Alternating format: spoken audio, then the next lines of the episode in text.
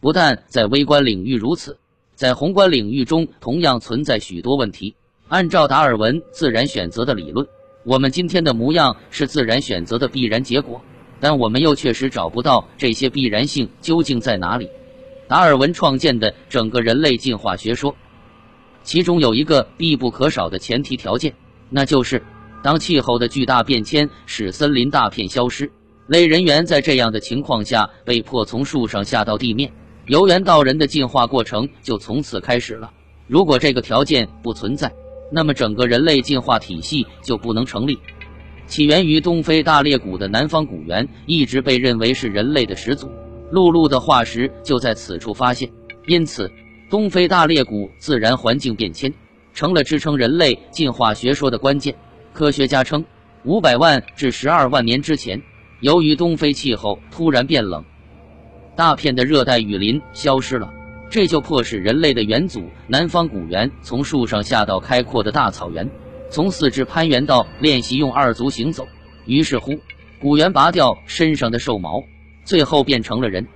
进化论的这个前提只是一个假设，当然，许多人都希望这个假设可以成立，以便一劳永逸地解决人类的起源问题。但是，最近一些科学家在东非地区的考察。却使达尔文的人类进化学说中环境变迁这个至关重要的前提一下子变得不存在起来。美国耶鲁大学金斯顿考古队对东非的地理气候做了十分细致的考察研究，他们对肯尼亚大裂谷南端的图根山丘的碳化土壤进行了同位素检测，结果发现，自从一千五百五十万年以来，大裂谷地区的雨林和草原的混合就跟今天完全相同。根本不存在上述传统所说的气候大变化。要知道，东非古人类的考古化石最上限也不过四百万年，也就是说，非洲的古猿竟然可以在虚拟的自然条件之下完成从兽类向人的进化，这是不是太荒唐了？这支考古队在最后的报告中写道：“人类的进化是相当复杂的过程。”这可能迫使我们要寻找其他的因素来解释人类下地行走的原因。为了食物和为了占领更加优越的生态环境，受到其他物种的竞争等等。如此说来，人们要想使自己的学说成立，非要迫使东非古猿下地行走不可。不论这些古猿是否愿意飞下来，不行。即使不是真的自然环境变迁，我们也要虚拟出一个自然环境变迁的事实出来。看来。我们这套进化理论过分脆弱了，也过分霸道了。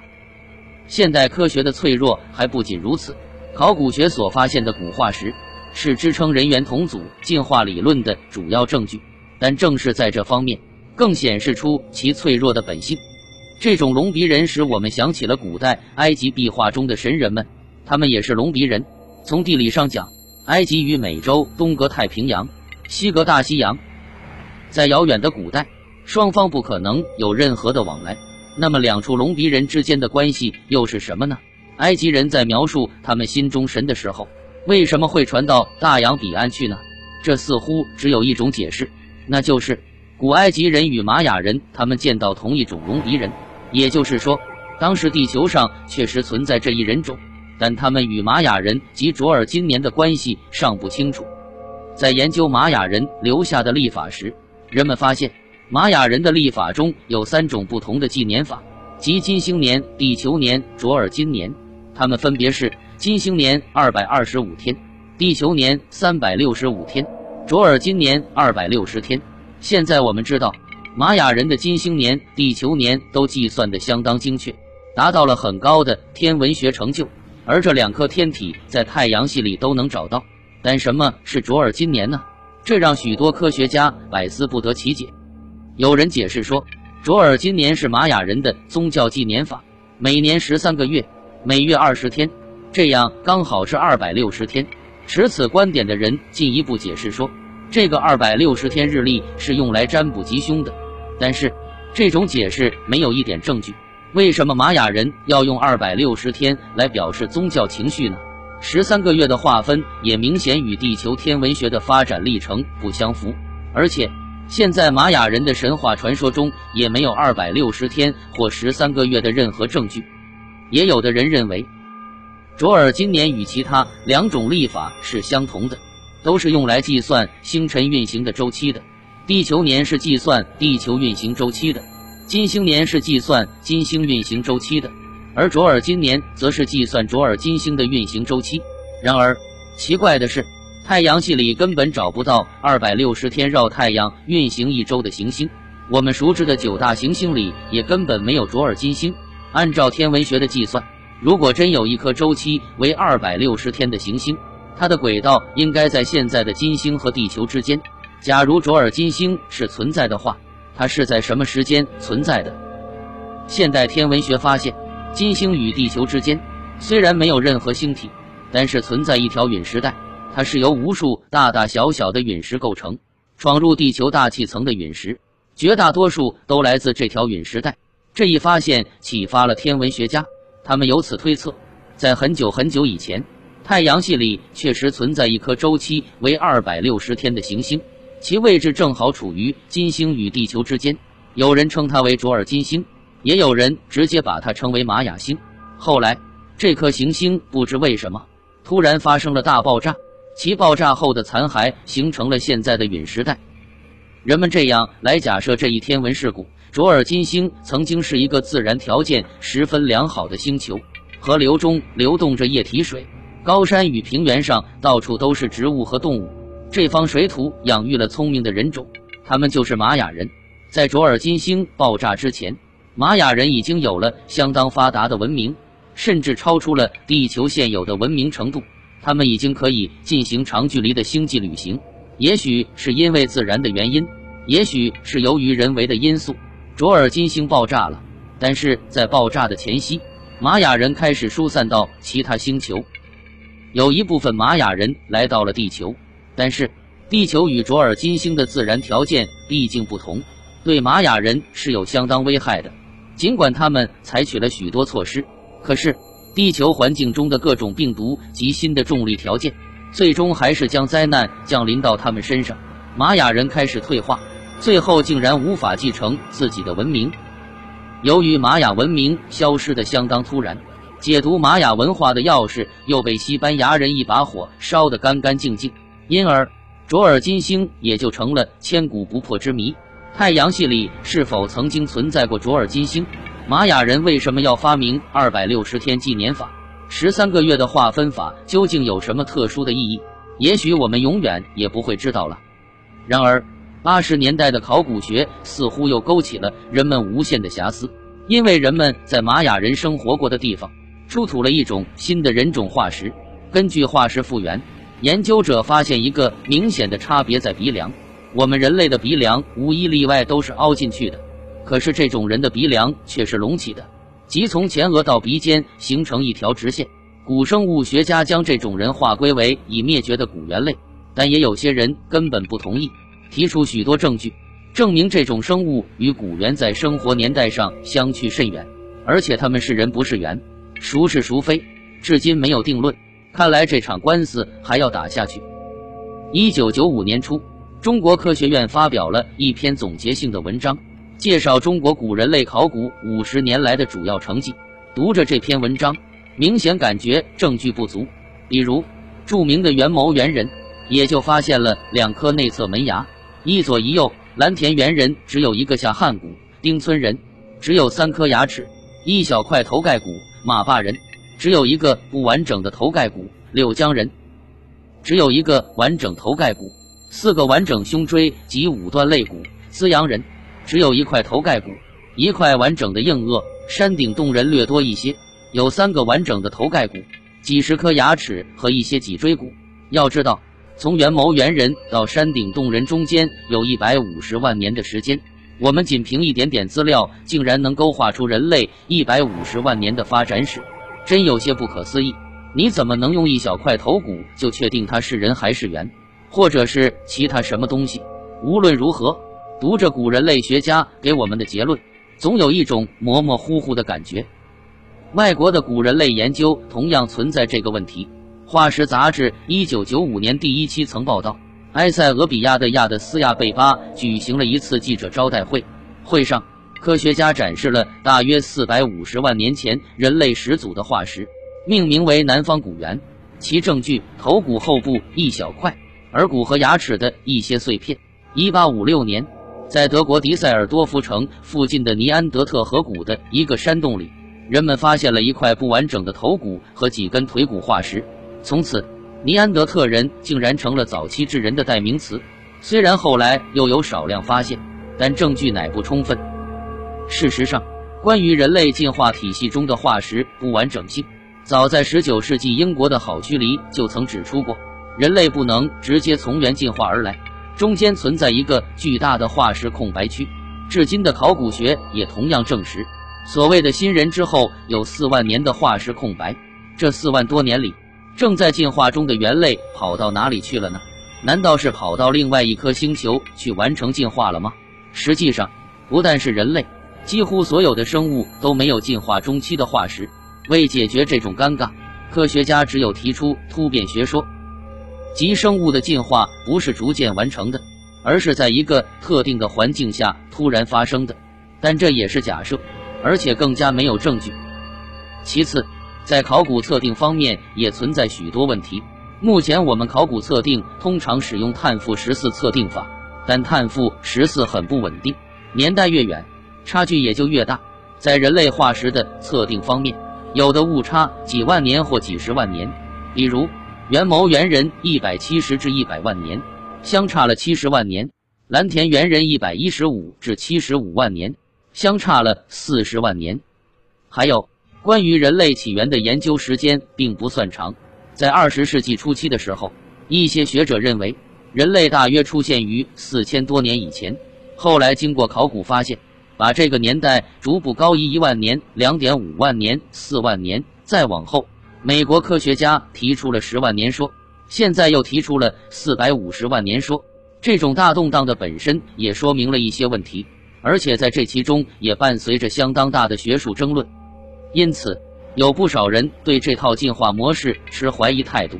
尽管从猿到人的进化中有许多诸如考古等方面的证据，但仔细分析起来。其中仍不难发现许多问题，如猿人和古人之间的过渡类型是什么？古人是如何向新人飞跃的？是什么力量促使他们变化的？为什么缺少中间类型的化石？有人从进化的角度提出疑问：脊椎动物的四肢都着地，这样分散了脊椎骨的压力，这从生物学的角度来讲是合理的，而人却是直立行走的。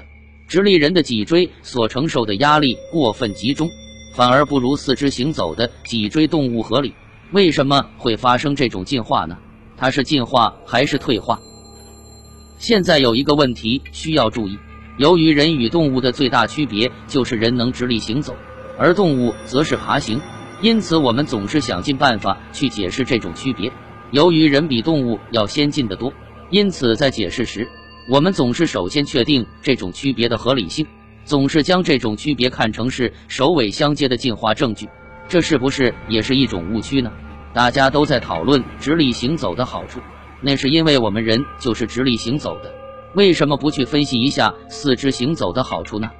按照一般观念认为，人类手脚的分工是在劳动过程中形成的，当自然环境变化将古猿赶出丛林，从而使前肢进化为手臂。而东非大裂谷地区的考察已经证实，这个前提条件至少在东非是不存在的。那么，促使猿人手脚分工的环境又在哪里呢？同时，我们发现蓝田猿人和山顶洞人，他们生活的地区并不是大平原或草原，而是植物比较茂密的山区。世界其他地区的猿人生活环境也基本与此相类似。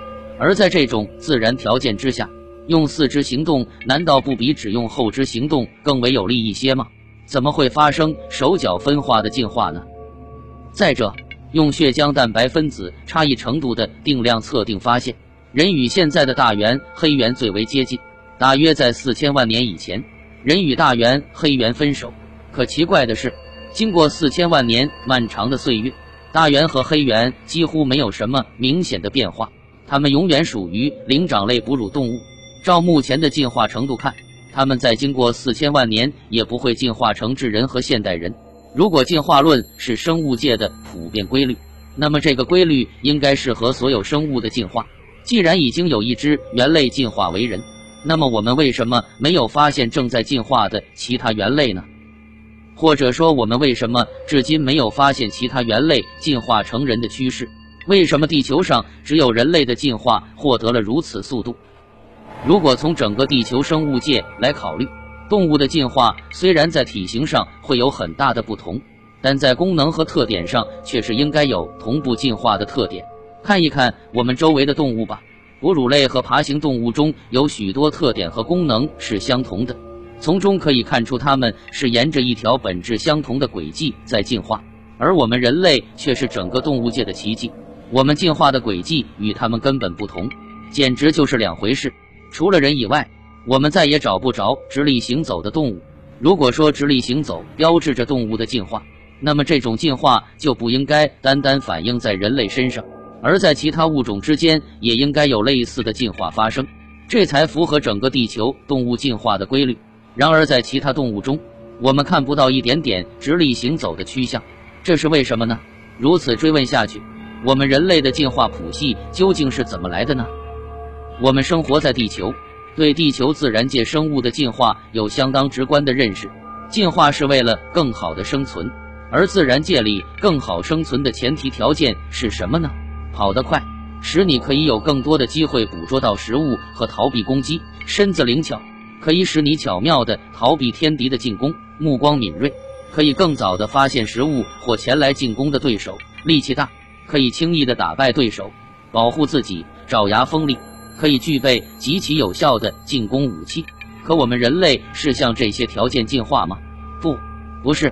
进化没有给我们飞快的速度、灵巧的身躯、鹰一般的目光、牛一般的力气、猛虎一样的利爪，我们什么都没有。那么，自然界为什么要如此进化人类呢？这种进化有什么合理性呢？一点都看不出来。可以说。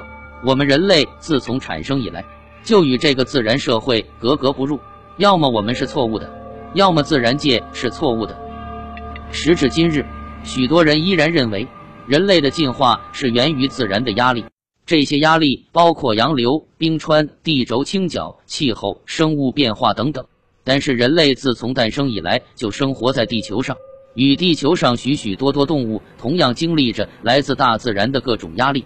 由于这种压力是共同的，因此由压力引起的变异也应该具有趋同性。可人类的进化道路恰恰与其他动物没有丝毫的相同之处，这又是为什么呢？如果谈到人类与其他动物的智力问题，达尔文的进化论更是左右碰壁，而智力问题又是人与动物区别的根本所在，没有人能够回避得了。人类的智力来得莫名其妙，智力的发展应该有两个条件。第一是相对艰苦的生活环境，为了生存就需要更多的智力去获取食物。第二是动物的群居性，群居的动物可以形成一定的社会模式，要求以更高的智力来处理。这两个条件都符合我们人类。我们曾经有过相对艰苦的生活环境，我们也是群居动物。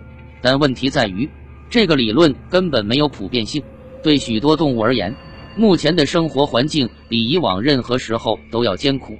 人类的捕杀与环境污染，就使许多动物快要绝种了。地球上群居动物绝不仅仅是人类，连蚂蚁都是群居动物。在这两个条件符合的情况下，其他动物的智力发展水平如何？这是一个不需要回答的问题。人种问题也是进化论不好解释的谜案。现在世界上基本有黄、白、黑、棕色四大人种，这四种人分布在世界各地。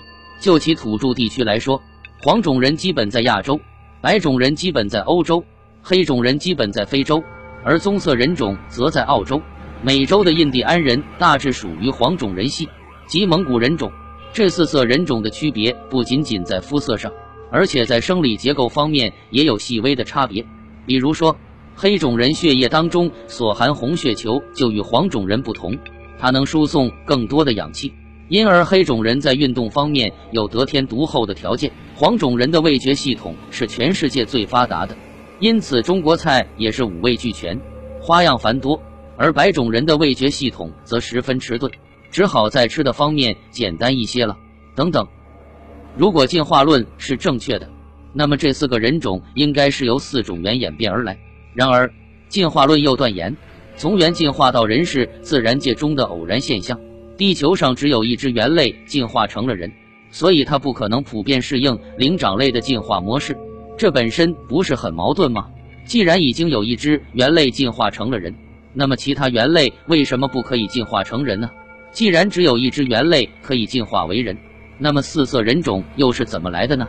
如果说有四只不同颜色的猿遗传进化成了四色人种，这本身是违背进化论的。而且我们也找不到地球上曾经存在过黄猿、白猿、黑猿、棕色猿的证据。如果说四色人种的确是由一只猿进化变异而来，那么这种变异与自然生存又有什么关系呢？大家知道，依据进化论的观点，生物的变异只是为了更好的适应自然环境，而且唯有适于生存的变异才可以保留下来。那么这只进化中的猿为什么要发生如此变异呢？非洲基本在赤道两侧，乃属于热带地区。如果非洲黑猿要发生变异的话，也应该变异成白人，这样可以反射一些太阳的光线，在物理学上也说得过去。可是非洲人种恰恰是黑色的，这如何解释呢？问题还有，如果说非洲人是黑色的，就是符合自然规律，那么美洲印第安人呢？他们一样生活在赤道附近，所接受的紫外线与非洲人一样多。为什么他们不是黑色的呢？再说白种人，现在白种人的老家欧洲，基本在北纬三十度以北，已经过了北回归线。像欧洲北部的一些国家，生活的纬度都很高，黑色皮肤不是更可以吸热保温吗？可他们恰恰都是白色的，像冰雪般的颜色，这又是为什么呢？越来越多的证据证实，人类的起源问题历来都是一个古老的新问题。